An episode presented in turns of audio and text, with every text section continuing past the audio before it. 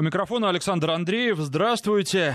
Во вторник депутаты Европарламента поддержали большинством голосов новую резолюцию с призывом блокировать проект газопровода «Северный поток-2». С такой инициативой выступила европарламентарий от Латвии Сандра Калниете.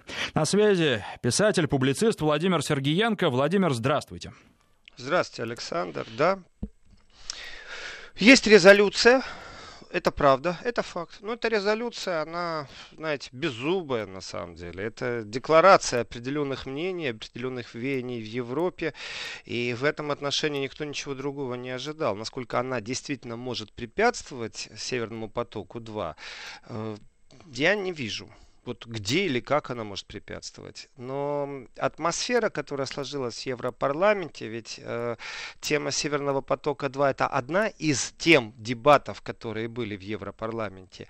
И здесь Северный поток-2 ну, не является доминирующим даже. Это, знаете, так, прицепом бросили в корзину общую э, вообще взаимоотношений с Россией. И, конечно же, э, разговор о том, что Россия больше не стратегический партнер Европе, это, конечно, вызывает больше интереса. Почему такой страх? И вот э, повестка Солсбери, как всегда, понимаете, э, территориальные споры, э, как будто что-то новое произошло или что-то изменилось. Ведь нету новых политических всплесков, нету никаких пиков, никаких вершин новых на политических аренах, которые можно было бы как-то декларировать. И такое ощущение, что танцы вокруг России, они не имеют вообще отношения к России на самом деле. Они имеют отношение к европарламентским выборам, за которые началась схватка. И здесь каждый пиарит себя, свою партию, свою политическую кредо. И в этом отношении, знаете, лишний раз выйти и рассказать, так, все, давайте Nord Stream признаем окончательно уже, это уже тысячное китайское предупреждение или миллионное о том, что это э, энергоопасная вещь для Европы, в принципе, э, не влияя на строительство самого потока. Вообще То есть получается, никак. что это просто заявление ради заявления, ради внутренних каких-то там разборок в Европарламенте? Я считаю, что да. Да? А немецкое правительство каким-то образом отреагировало на это заявление? Нет, реакции нет. Вообще европарламентские сессии, они действительно сейчас в разрыве разбираются прям по кусочкам. Каждый пазл вытаскивается. И в этом отношении все уже понимают, что э, как бы гонку официально открыл, конечно же, Макрон своим обращением о Европе, э, декларируя свое видение. Но в принципе это не макроновское видение, а это он вступил вот в предвыборную гонку европарламентских выборов. Вот. И здесь Германия как такова, она разбита именно политическими движениями. Это не является единый цельный механизм, в котором Германия представлена в Европарламенте. Германия представлена своими политическими силами там. И голосование по резолюции по России, это все, знаете, такой мейнстрим, либеральное большинство. И на самом-то деле э, тенденция европейских политиков цепляться за свое кресло, за свое политическое кресло, она очень сильна. И Европарламент трясет не на шутку, потому что очень многие потеряют кресло. Э, ведь э, как бы мейнстрим не напрягался, не играл мускулами, и политический, и медийный мейнстрим, в принципе, существует другая статистика, и правые силы, и консервативные силы, которые абсолютно неправые силы, но тем не менее в этом контексте очень сильное напряжение уже чувствуется. И вот эта вот внутренняя политическая повестка, которая пробуется прикрыться тем же Северным потоком-2, она, это знаете так, она прослеживается, и, и обмануть очень тяжело профессионалов в этом контексте. И разговор о том, что вот стратегически Россия не партнер, неприятный, конечно, разговор, но тем самым декларируется и позиционируются политические веяния. Я не ожидал от стран Балтии или там в Европарламенте, что тот сейчас выступит со словами, вы знаете, нам нужно изменить доктрину безопасности, потому что у нас у самих политическая и военная кишка тонка, и, в принципе, давайте думать о мире. Нет, они заинтересованы в другом, именно в раскрутке гонки вооружений и антироссийская риторика для них является действительно только внутриполитической площадкой. Но нам кажется, что вот опять оно стримит 2, о Северном потоке 2, и что это грозит чем-то. Нет, это беззубость, это внутреннее, э, показушное, я бы даже так сказал, э, действие при том многих политиков, все-таки большинство голосов голосует за. И в этом отношении, знаете, когда Европарламент обеспокоен сообщением о необоснованном задержании задержании и пытках кого-то. Вот опять же, а что они могут? Они могут только посудачить, поговорить, понимаете? У них самая большая проблема права человека и э, нарушение прав человека и Северный поток-2 как энергозависимость. Ну, давайте поговорим о желтых жилетах, давайте поговорим о том, как вы относитесь к тем, кто просит у вас политического убежства, как у вас воруют людей, получивших политическое убежище прямо в центре города, и потом просто доставляют их э, во Вьетнам спецслужбы. В этом отношении бардак, я бы сказал так, очень сильный, и, и зачастую политики не знают, как отвечать на такие вещи. Знаете, вроде бы э, даже руку забрали от рукопожатия, а я скажу так, что у нас э, очень интересные события. Это один из центральных телевизионных каналов Германии показал фильм, э, в котором выставляют претензии БНД. БНД это сокращение Бундеснахрихтендинст, это спецслужба, разведка Германии, работающая на внешнем периметре, э, поставляет оружие э, и поставляла оружие в кризисные регионы, которые находятся под эмбарго через Украину. Э, и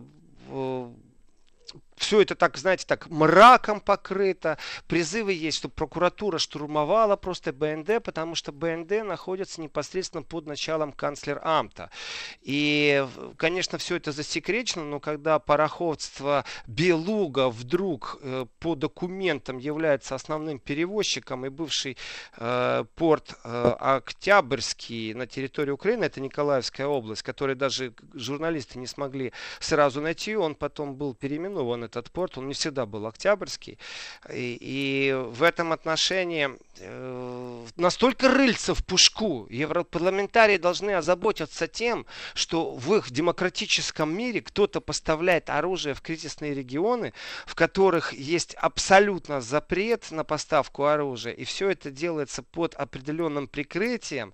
Все это делается спецслужбами бесконтрольно и безотчетно парламенту Германии, а также Европарламенту парламенту, и вы будете мне рассказывать о том, что Северный поток или Россия являются не стратегическим партнером Европы. Вы знаете, э, я считаю, что это абсолютно э, новый виток взаимоотношений, в котором диалога нет. И попытка обвинить Россию в отсутствии диалога является э, даже не мейнстримовской заточкой какой-то, а именно вот желанием многих депутатов удержаться и позиционировать себя в контексте Европарламента парламентских выборов. Не больше Владимир, не правильно я вас понимаю? Европарламент на данный момент это такая организация, заявления, сделанные в которой дальше стен Европарламента, в общем-то, не идут. Ну и да, и нет. Есть такое красивое немецкое понятие янь. Вот в данном случае по Европотоку, по Северному потоку, это, конечно же, просто заявление и дальше Европарламента не идет. Но, тем не менее, это очень сильное политическое давление. И под этим политическим давлением, конечно же, могут быть изменена и внутренняя повестка, потому что Германия все-таки смогла... Это же не первое заявление Европарламента. И Германия смогла и после первых заявлений, то есть политика не изменилась, а отстаивать свой экономический интерес и находясь в определенной изоляции, скажем так, в том же Европарламенте. И Меркель под жесткой критикой не только из-под из США, но и от европейских партнеров.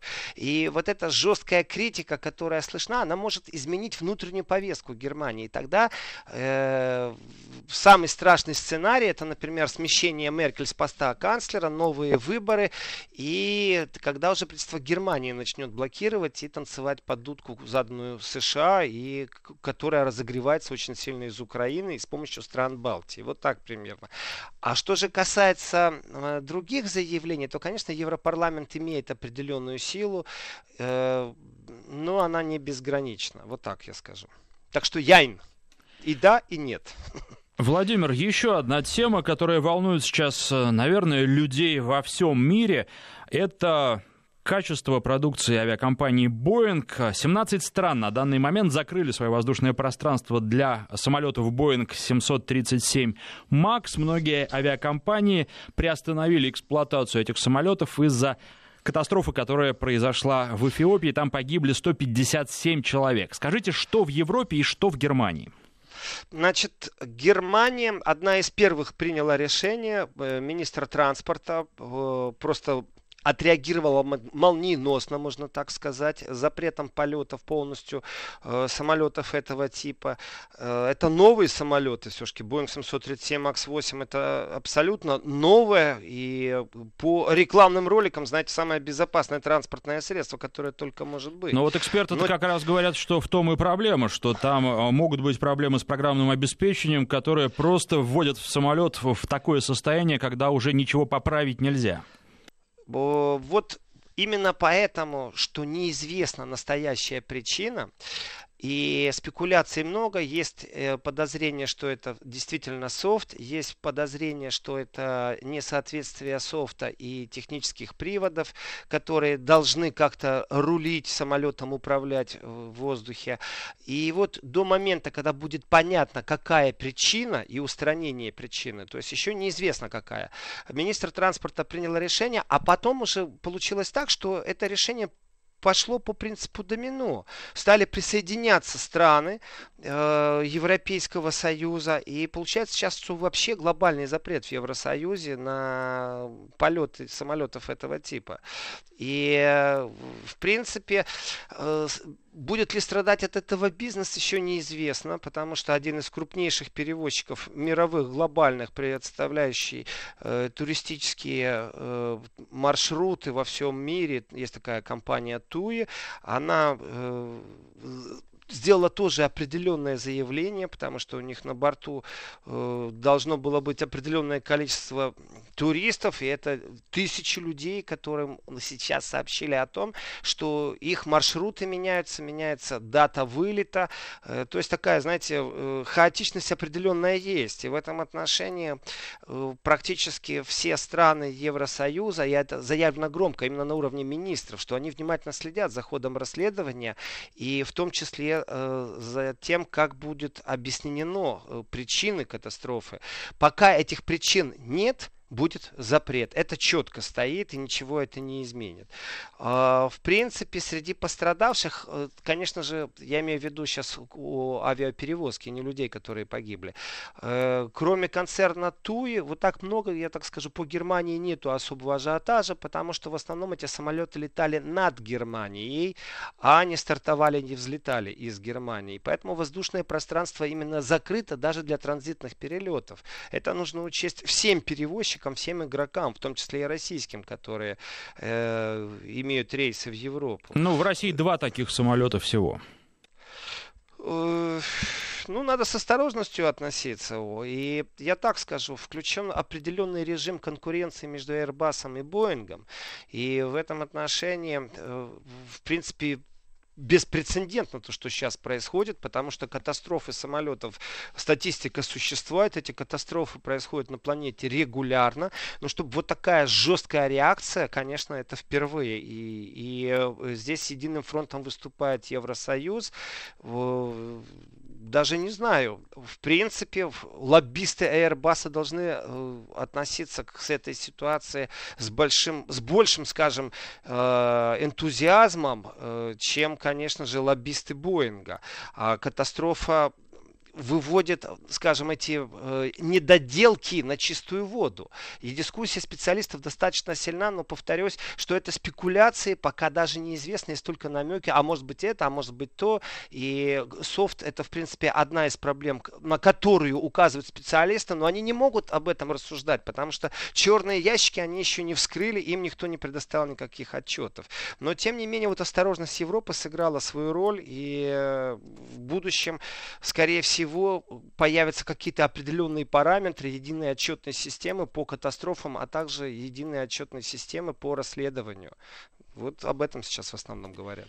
Ну, а, кстати, что касается России, вот эти два самолета, которые в России есть, они принадлежат компании S7, ну, вернее, ее дочке, и накануне вечером было объявлено, что S7 временно приостанавливает полеты Боингов 737 MAX 8, которые есть в ее флоте. Поэтому в России такие самолеты не летают. Из России такие самолеты ну, не летают. безопасность пассажиров должна быть прежде всего, в первую очередь. здесь надо дуть на холодное. Это абсолютно правомерный шаг. И С-7 молодцы в этом отношении. И они, кстати, представлены авиалиниями, авиарейсами в Европе. Так что все логично, все правильно. Александр. Следующая новость. Министерство обороны Германии решило засекретить информацию о состоянии немецкой армии. Владимир, к вам вопрос. Как вы думаете, почему? Все так хорошо или все так плохо? Ну, здесь не секрет, что немецкие вооруженные силы находятся в плачевном состоянии. А, шутки и шпильки по этому поводу все время отпускаются, притом везде. Это э, на сцене комики об этом говорят, э, кулуары говорят, на, на подиумных дискуссиях об этом говорят. Но представляете, вот э, название «Желтые ангелы», сервис в Германии тоже существует такой, АДАЦ, помощи на дорогах. И в распоряжении желтых немецких ангелов есть, например, вертолеты. Так вот, были ситуации, когда немецкие воздушные силы не в состоянии были воспользоваться своими вертолетами, должны были обращаться к желтым ангелам. Соответственно, это породило ряд шуток. Действительно, это факт просто. Они вертолетами пользовались, э, сокращение АДАЦ. И вот АДАЦшными вертолетами они пользовались. И шутки, э, что если вдруг с танком что-то сломается, тоже обратятся к желтым ангелам, которые не только умеют оказывать помощь при разрядившемся аккумуляторе зимой, колеса менять, но могут, в принципе, эвакуатором доставить доставить машину к ближайшей автомастерской. Вот и в этом отношении шутки, что пока есть желтый ангел в Германии, обороноспособность Германии находится э, в хороших руках. Э, вы знаете, я не могу относиться к этому без как-то, знаете, так объективно, без иронии. Э, чем хуже военно-воздушным силам Германии или подводным лодкам, которые стоят на причале, тем самолетам, которые не могут ночью летать, потому что нет подсветки в кабине, э, я говорю, ну и хорошо, пусть так и будет. И специалисты, и сами военные высшего офицерского состава говорят о том, что если э, на Германию напасть во время субботнего футбола, и не дай бог это будет Лига чемпионов, полуфинал с участием немецкой компании, футбольного клуба, то, в принципе, принципе, Германию возьмут в течение полутора часов, и она подпишет безоговорочную капитуляцию. Эти шутки постоянно звучат. По поводу доклада, его засекреченности вызвала бурю возмущения в немецком парламенте. В принципе, эхо очень сильное, депутаты возмущаются, потому что тем самым происходит избегание, во-первых, открытого разговора, но и в закрытых гремиумах невозможно разобраться, что происходит.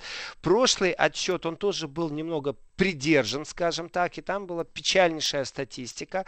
Я думаю, что здесь очень много факторов пересекаются. Один из них это коррупционный скандал в Министерстве обороны Германии. Урсула фон де Ляйен, конечно, пробует э, ну, обелиться, выставить себя достаточно э, правильным министром обороны. У нее это плохо получается, потому что 80 миллионов исчезли, счетная палата искала, искала. Нашла аж э, первичный второй счет вот айтишной фирмы, которая 40 тысяч два раза попросила. Ну, как-то не вписывается 40 тысяч и консультационные э, оплаты услуг в размере 80 миллионов. Это разные цифры. И вот э, коррупционный скандал, конечно же, он не так давно в Германии расцвел по поводу претензий к Урсуле фон де Ляйен. Конечно же, Министерство обороны сейчас заинтересовано в том, чтобы некоторые факты скрыть. Потому что э, прямая критика очень простая. Зачем же вы инвестируете деньги советникам в таком количестве, когда у вас э, проблемы в гараже всего лишь навсего? И перестройка, которую Германия видит в будущем, в своем будущем, она достаточно сильна э, в дискуссионном поле. И снова мы упираемся в европарламентские выборы, снова взаимоотношения Германии и Франции, снова в, инициативу Макрона и ответ Макрону. И здесь отчет по Бундесферу на сегодняшний день, он не является стратегически каким-то интересным. Он, опять же, и прикрывает внутренние дела, э, провальные дела Урсулы Урсулы фон де Ляйен и того, как она руководила в Министерстве обороны, после того, как она руководила Министерством семьей. И улучшение казарм ни в коем случае не является прерогативой для Министерства обороны. Но еще раз, я не объективно в данном случае, потому что вот пусть так и будет, так им и надо, пусть их танки не ездят, потому что у них э, аж наслось в парке пару ездящих танков, аж 39% они собрали, их разбирают другие танки, куда они их отправили? Они же их отправили на границу с Россией, понимаете? Понимаете, вот последние запчасти собрали и отправили. А что будет, если у них будет на 100% эффективная армия? Тогда они сколько танков отправят на границу с Россией? В этом ничего хорошего нет, потому что тенденция э, далеко не в плоскости каких-то миролюбивых веяний, миролюбивой политики. Абсолютная гонка вооружений, ярко выраженная. При этом, опять же, вернусь к скандалу, который только что всплыл, и АРД показала, это семилетнее расследование, в котором танки были поставлены в регионы, в кризисные регионы, которые находятся под эмбарго через, как я уже сказал, бывший порт Октябрьский, который имеет сегодня другое название. И в этом отношении, э, опять же, засекреченность, она сейчас на руку министру обороны, не больше и не меньше, потому что с точки зрения обороноспособности Германии, а также того, что здесь происходит, это отставка, абсолютная отставка, плюс э, задуматься стоит об эффективности и о том, э, что не только, наверное, проблемы с долгостроем, как Берлинский аэропорт, а вообще структурные проблемы в немецком правительстве э, с четкой какой-то доктриной обороноспособности. Поэтому лучше помолчать, лучше замолчать и сделать ограниченный доступ. Примерно так, Александр. Владимир, ну вот сейчас э, наше время до новостей подошло к концу. Сделаем небольшой перерыв, буквально Давайте. на несколько минут, а затем продолжим с новыми темами. Напоминаю, что на связи со студией писатель, публицист Владимир Сергеенко. 12 часов 35 минут в Москве. У микрофона Александр Андреев. На связи со студией писатель, публицист Владимир Сергиенко. И еще одна тема, связанная с предыдущей, с боеспособностью немецкой армии. Ангела Меркель поддержала предложение о создании европейскими странами общего авианосца. Ранее с этой инициативой выступила лидер Христианско-демократического союза Анна Грет Крамп Каренбауэр. Владимир, а скажите, э, как перекликаются вот предыдущая тема боеспособности, а создание авианосца. Тут, наверное, главное слово общее, значит, на свой не хватает или а, вообще как это можно трактовать? Здесь есть определенные нюансы, и это абсолютная политическая игра, в которой Меркель показывает новую хватку. Э, многие думали, что Меркель можно как-то вытеснить из большой политики, что она хромая утка, которая досиживает свой срок в канцлерамте абсолютно профессионально разыгранная партия со стороны Меркель, в том числе и по авианосцу. Макрон, когда опубликовал большущее, это, это же не просто так, знаете, там одна колонка, там огромнейшая программа, которая была у Макрона, это обращение к европейцам э, в виде послания и оценки всех опасностей, которые сегодня есть. Э, ведущими политиками это было расценено как э, попытка Макрона очередной раз вот выстроить брюссельское понимание, брюссельскую вертикаль и себя красивого, хорошего, умного, самого яркого политика Европы поставить на трон политический. Как отвечает на это Меркель? А никак. Она проигнорировала э, вообще речь Макрона. Почему? Потому что она увидела, и здесь моментально была разнесена информация о том, что предвыборная речь Макрона не имеет отношения к лидеру французского государства. Это всего лишь навсего партийная программа в преддверии европарламентских выборов. Это не лидер Европы, это не лидер французского государства, это всего лишь навсего представитель партии. А если это представитель партии, который рекламирует свою партию и борется за свои места под солнцем для своей партии в Европарламенте, тогда равновеликой ему фигурой является не лидер государства Германии, не руководитель Германии, канцлер Ангела Меркель, а всего лишь навсего тоже представитель партии. И в этом случае, ведь Меркель же не возглавляет свою партию, в этом случае равновеликая фигура Аннегрет Крамп-Каренбау, которую легче называть все-таки АКК, ответила именно как равно великая, не больше и не меньше. В этом отношении тут же получилось приземление Макрона. Знаете, такой щелчок по носу со стороны Меркель. Если бы Меркель ответила, тем самым она поддержала Макрона. Даже если бы она какую-то критику бы высказала, она тем самым легализировала бы Макрона как величину европейского уровня с замашкой стоящего у руля, у штурвала.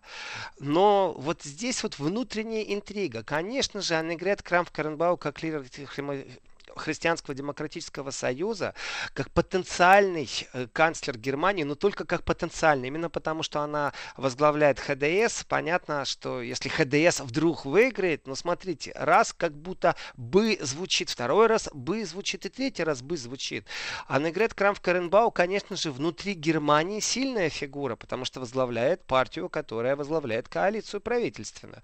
Но с точки зрения Европы или планетарного масштаба, она еще не получила статусности, чтобы на равном общаться с президентами. И как бы ее не пиарили на Мюнхенской конференции по безопасности, сколько бы она обедов и завтраков деловых там не сделала, как бы ее не водили в элитные круги, тем не менее, она все еще без статусности именно в межправительственных э, соотношениях. Только внутри германский вопрос. И вот она ответила Макрону, что она поддерживает его. И тут же начались спекуляции. А скажите, пожалуйста, а может быть э, тем, что АКК отвечает Макрону, в принципе, можно похоронить Меркель? И эти разговоры мусолились усиленно вообще-то практически всеми медийными силами. И кто только не высказался, какие только обозреватели не высказались на эту тему, что в принципе вот он лучик света в черном царстве Меркель, она уходит, потому что Макрону отвечает глава партии. Все было бы это так буквально еще вчера. А сегодня уже известно, что и Меркель подключилась к этому разговору и приняла абсолютно вот эту свою пиар-политическую позицию, которую она умеет очень хорошо практиковать. Здесь она великий профессионал, профессор Академии политических наук. Она принимает э, именно э, тот имидж, который называется мути, мамочка.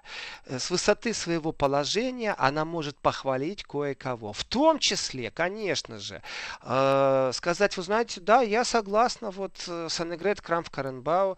Ну да, там Макрон что-то говорил, ну да, нормально, нормально. То есть она не дала Макрону оттолкнуться от себя или вообще от кого-то в еврозоне и поставить действительно точку, кто есть лидер в Евросоюзе. В этом отношении это буквально такой легкий трехдневный спектакль, варьете, определенное шоу политическое, где своим отзывом на речь Макрона АКК э, четко поставила его на место, что ты всего лишь навсего рекламируешь партию и в преддверии европарламентских выборов выступил тут с программой партийной, поэтому я тебе ответила, погасили спекуляции насчет того, что коалиция может быть разрушена, потому что если партия вдруг назначит нового канцлера, конечно же, это значит новый правительственный кризис и позволить себе физически Германия, а также политические силы Германии в преддверии европарламентских выборов просто не в состоянии и физически не успеют, и это было бы достаточно глупо и примитивно. Только так, знаете, сутки, сутки все потревожились, а вдруг действительно Меркель уходит, и АКК именно демонстрирует свою власть вот этому ответу Макрона. И вот когда Меркель э, дошла наконец до микрофона, соизволила пообщаться со всеми остальными, она в том числе затрагивает тему авианосца. Э, да, Европе нужен авианосец. Меркель согласилась с этой идеей. Но Европе много что нужно, в первую очередь здравые умы, которые умеют вести диалог и перестать диктовать свое чванливое превосходство в сфере там, прав человека или того, как нужно управлять государством, и по-подлому поставляя оружие, еще раз повторю, это весь, это я считаю, это большая бомба, что разведка Германии, которая подчиняется канцлер Анту, через Украину поставляла оружие в те регионы, в которые там Судан региона, Конго, понимаете, куда не имела права поставлять. Это танки, это тяжелое вооружение, это абсолютно не шутки. И они будут учить кого-то правам человека. И в этом отношении разговор о авианосце, конечно же, является полностью спекулятивным. И если Аннегрет Крамф Карамбау, председатель партии Христианского демократического союза, заявляет о том, что да, нам нужно, то Меркель говорит, да, конечно, деньги где возьмем? Как мы это? Ну, нам все нужно. Нам подводные лодки нужно как-то модифицировать. У нас большие проблемы. У нас самолет в будущем нужно военный создать, который будет чисто европейский. Здесь есть определенные осторожности, заигрывание с понятиями такими, как авианосец. Знаете, можно заказать в США, можно купить э, бэушный авианосец, в конце концов, и его долго монтировать. Можно найти э, бюджетные деньги и тем самым подхлестнуть э, инвестиции в рабочие места, э, в, в оборонительный сектор или в, в сектор по, производства оружия, и в том числе ответить Трампу на те 2%, которые он все время требует выплаты от ВВП, которые Германия не делает. То есть все это сделать вроде бы в рамках игр НАТО, обещаний перед Трампом, согласилась на все, на самом деле э, подстегнуть европейскую экономику в сфере обороны. Но здесь есть очень большое сопротивление. И опять же, к европарламентским выборам нужно обращать взоры, потому что известно, что даже не только тяжелое вооружение, но, вы знаете, доходит до смешного. Например, нет официальных э, поставок э, пистолетов в Бразилию, а полицейские Бразилии зачастую на фотографиях идентифицированы с, именно с пистолетами производства МП э, немецкого производства. И в этом отношении какая-то странная ситуация появляется, что такое ощущение, что в Германии бесконтрольным является производство и продажа оружия, либо все это производится именно под контролем правительства, но при этом лицемерие и подлость существуют в большом количестве. И, э, ну, скажем так, пока скандала нету настолько, это вот только случилось, эта бомба только взорвалась, это показ э, по центральному телевидению еще не резонировал в виде депутатских запросов и спецкомиссий, которые, конечно же, появятся. Э, потому что это больной вопрос для Германии, неконтролируемые поставки оружия. Плюс нужно не забывать, что сегодняшний председатель Бундестага э, был замешан в скандале. И вообще партия Меркель замешана в скандале. Вы знаете, когда конверт с деньгами один из лоббистов вооруженного бизнеса просто оставил, который, ну, как-то вот так вот в партийную кассу то ли попал, то ли не попал. Главное, ничьи головы не полетели. Э, ну, забыли просто через казначея провести. Это давнишняя история, она еще в прошлом столетии, но тем не менее э, люди, которые в нее замешаны, имеют непосредственное отношение к сегодняшним политическим элитам Германии. И в этом отношении пикантность не изменяет ничего. Владимир, того, что... давайте сделаем очень короткий давайте. перерыв, несколько секунд, а потом вы продолжите. Вести ФМ. Писатель-публицист Владимир Сергеенко. Продолжайте, пожалуйста. И в этом отношении пикантность, которая существует по отношению и замалчиванию, вы знаете, есть такая э, европейская, э, очень хитрая политическая формула ведения э, любого вида переговоров, что это в прошлом мы эту тему проговорили, обсудили, закрыли, перевернули страницу истории, э, слушаем вас дальше. И все. И они не возвращаются вроде бы как. И Э, в принципе, очень хорошая модель на самом деле. Э, ну, если понимаешь, как она функционирует, умеешь ей пользоваться, то когда ты это слышишь точно так же, и ты как инструмент этим пользуешься, и говоришь, мы перевернули страницу, слушаю вас дальше. Э, тем самым как бы исчерпывается тема для разогрева, например, определенных дискуссий.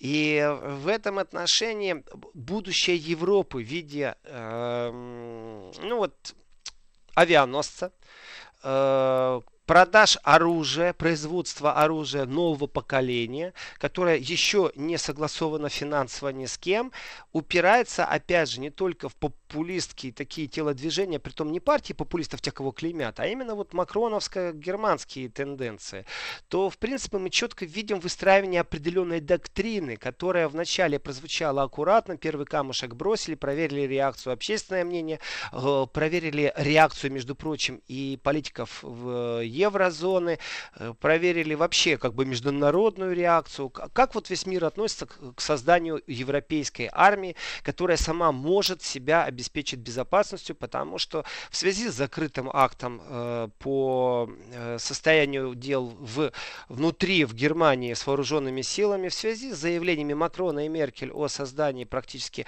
оборонительного союза, которые они подписали, продолжение Ахенских договоров, договоров, э, то у нас вырисовывается абсолютно новая политическая доктрина, которая еще не принята, но тем не менее имеет четких последователей, тех, кто ее толкают.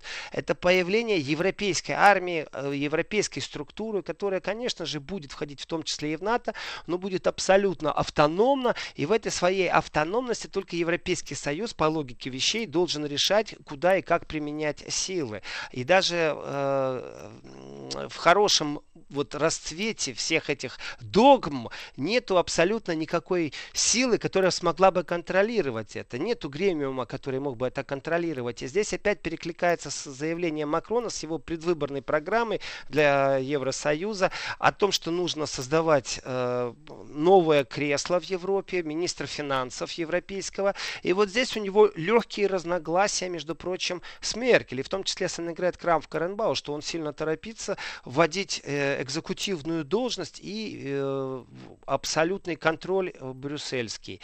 И если разобраться в тех течениях, которые есть, и в той борьбе между центристами, э, популистами правыми, популистами левыми, консерваторами, которые есть, то происходит просто беспрецедентное воровство идей. Это касается эмигрантов, как с ними быть. Э, буквально э, два года назад никто в партии Меркель не говорил о том, что иммигрантов нужно на внешнем периметре как-то останавливать. Сегодня это в повестке э, очень многих политиков, они об этом говорят как само собой разумеется, хотя два года назад они клеймили за это альтернативу для Германии. И в этом же и заключается вот ирония борьбы э, с точки зрения обороноспособности э, Европейского Союза. Потому что постоянно как бы говорится, э, что Европа не в состоянии сама себя сегодня в случае любого конфликта обезопасить, поэтому приходится терпеть определенный надменный тон со стороны США. А с другой стороны, что нужно сделать, чтобы больше это не повторялось? И действительно тогда получается после Второй мировой войны полный пересмотр доктрины безопасности безопасности Европы. И Германия в этом контексте, вы знаете, становится очень интересной державой. Центр тяжести переносится немного, конечно, э, на восток, ближе к России, но тем не менее те силы, те лоббисты, которые производят вооружение на территории Германии, чувствуют в себе определенные силы, чтобы раздувать этот огонь опасности, и в том числе э, осознание того, что в будущем Германия станет одной из мощных держав с мощным вооружением. И вот здесь нужно остановиться и сказать, так, стойте, все остановились, давайте задумаемся, к чему мы идем. И внутри Европы очень многие говорят о том, что это опасный вектор развития. И как бы хорошо и друг друга не понимали Меркель и Макрон, тем не менее, э, кому нужна гонка вооружений, кроме тех, кто производит это вооружение? Потому что европейцы хотят все-таки мира и добрососедских отношений с Россией, которая ее постоянно ругает. Вот так примерно, Александр. Владимир, и последняя тема, которую нужно сегодня обсудить. Добровольцы из войск СС до сих пор получают так называемые гитлеровские пенсии. Ну, во-первых, расскажите да. подробности и расскажите, это в Германии скандал или это воспринимается как норма? Э, скандал был несколько лет назад, и совсем из другой э, мельницы вода пролилась. Дело в том, что в Германии есть закон, что жертвы Третьего Рейха, жертвы э, нацизма, они получают дополнительную пенсию. И э, один из жертв, известный человек, это известное событие, происходящее в Германии, э, был урезан в своем пенсионном пособии, потому что переселился в дом для престарелых. Посчитали, что определенное э, финансирование и определенные услуги по его жизни перенял дом престарелых, поэтому его пенсию урезали. Его сын начал в этом отношении борьбу определенно, это получило резонанс в, в СМИ, и очень многие политики стали обращаться именно наверх, здесь левые силы, делинки стали в этом отношении очень активно себя вести, что это является несправедливым и нечестным. И нужно оставить пенсию в том уровне, даже если человек по возрасту перемещается и живет в доме престарелых. Дискуссия разгорелась, и вот сын этого человека, он начал копать дальше, и в его обращениях кому, куда и как выплачиваются деньги, вдруг выяснилось, что в германском бюджете существует ниша, о которой так все дружненько молчат, э, по выплатам не только жертвам нацизма, при том э, это относится не только к Германии, а что это в Евросоюзе. И вот здесь вот по жертвам нацизма происходит определенная вещь. К жертвам нацизма, например, пострадавшим от нацизма, признаны были добровольцы, которые служили Гитлеру и, например, получили ранения. То есть они тоже жертва, оказывается. И при дальнейшем э, изыскании правдивых материалов выяснилось, что э, вот под этот жертву так тихо-тихо, знаете, тихим сапом подвели не только жертв, но и коллаборационистов, настоящих, тех, кто служил, тех, кто воевал, тех, кто воевал на территории России. И здесь всплыла статистика, и по этой статистике э, кажется, что, знаете, там 30 человек, ну подумаешь, ерунда. Нет, не ерунда это абсолютно. Потому что те, кто служили в Третьему Рейху, получается, давали присягу Гитлеру. Владимир, минута у нас остается то они сегодня все еще получают вот эти пенсионные выплаты официальные за то, что они присягали Гитлеру, за то, что они ему служили. Это абсолютно мерзкая ситуация, говорит очень много о том, как Германия относится к тем, кто присягнул даже в те времена, когда присягать на верность Германии не стоило. Вот такое мое слово. Спасибо. На связи со студией был писатель, публицист Владимир Сергеенко.